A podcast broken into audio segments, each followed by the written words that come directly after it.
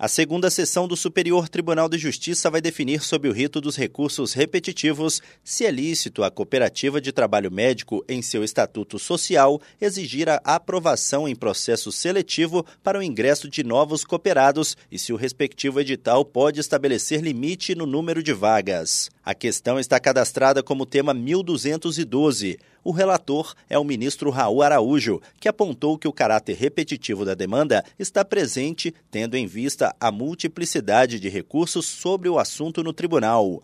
O colegiado não suspendeu a tramitação dos processos semelhantes. Raul Araújo também ressaltou que as duas turmas de direito privado do STJ e a própria segunda sessão têm diversos precedentes que consideram lícitas a exigência de processo seletivo e a limitação do número de associados em razão do mercado para a especialidade em questão e do necessário equilíbrio financeiro da cooperativa.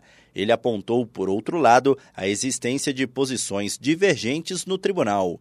A possibilidade de aplicar o mesmo entendimento jurídico a diversos processos gera economia de tempo e segurança jurídica. Do Superior Tribunal de Justiça, Tiago Gomide.